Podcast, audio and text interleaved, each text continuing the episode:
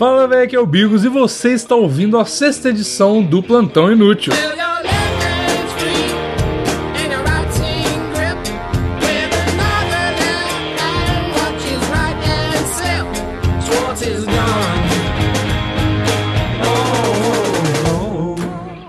Que beleza! Como sempre, mais um dia, mais uma notícia no seu podcast favorito de notícias, na é verdade? Antes de tudo, vamos lembrar sempre você seguir o podcast nas redes sociais, no Twitter e no Instagram. Está bombando as redes sociais, estão bombando. Na verdade, olha a minha dicção, que lixo. Pra que eu tô fazendo podcast? Tá um sucesso lá, arroba plantão inútil. Você se mantém informado e você se mantém atualizado das notícias mais importantes com os comentários que não vão te acrescentar porra nenhuma, mas. É, é isso aí, eu não sei porque que as pessoas escutam isso. Mas enfim, siga lá, assina a gente no iTunes, avalie a gente no iTunes, principalmente dá cinco estrelinhas lá no iTunes pra gente. Se você tem um iPhone, abra o seu podcast que já está pré-instalado aí o aplicativo Podcast do Roxinho, digite Plantão Inútil e assine a gente além de avaliar com cinco estrelinhas. Se você tem um Android, baixe qualquer aplicativo que você quiser de podcasts e procure lá Plantão Inútil. Se você tem um Windows Phone, tem um aplicativo nativo também, é só digitar Plantão Inútil e você assina a gente para receber toda hora que sai, sai todo dia o podcast. E é isso aí, por lá a gente vai se comunicando e vamos logo para as notícias do dia. Australiano encontra trufa negra gigante em sua propriedade. É um monstro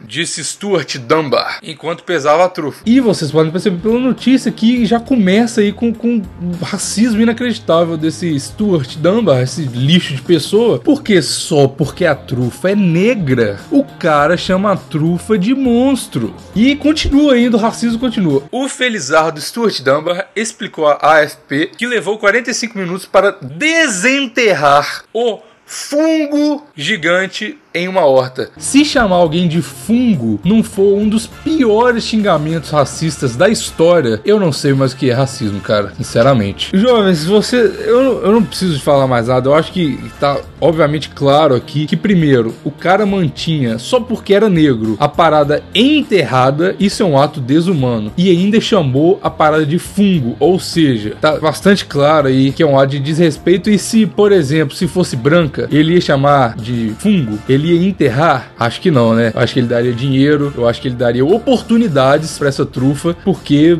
né, essa desvalorização só acontece com negros mesmo. A trufa de Dunbar é muito grande para os clientes e talvez não seja vendida. Ou seja, queria muito bater na mesa de indignação agora, mas não vou porque senão eu vou estourar o microfone. O cara está comercializando só porque é negro. Se fosse branco, comercializaria? Eu acho que não. Eu acho que ele chegaria a um acordo com a trufa. Porque, porra, por que que o G1 não viu que, obviamente, isso é uma regressão da sociedade para os tempos de escravidão, onde as trufas são comercializadas contra a própria vontade? Ele perguntou pra trufa se ela tinha plano, se ela queria constituir uma família. Essa pessoa que comercializou essa trufa, ela deu a mínima pro direito das trufas de poderem decidir o próprio destino? Eu acho que não. É um ato de desrespeito tamanho que eu fico sem palavras. É mais gratificante conservá-la e poder mostrá-la aos clientes e visitantes, afirmou. O cara quer manter a parada. É igual, é é a mesma coisa do, do pau de sebo que o negro ficava. Ele ficava lá de exemplo para as pessoas verem ele apanhando e apreciarem o quão foda era o senhor do engenho. Esse Dunbar é o senhor do engenho das trufas. Eu duvido, eu quero ver uma notícia, eu desafio qualquer ouvinte do Plantão Inútil a me mandar uma notícia onde trufas brancas são desrespeitadas dessa forma. Já chega com esse preconceito, né, cara? A gente já passou 2016 aí, né, porra? E pra completar,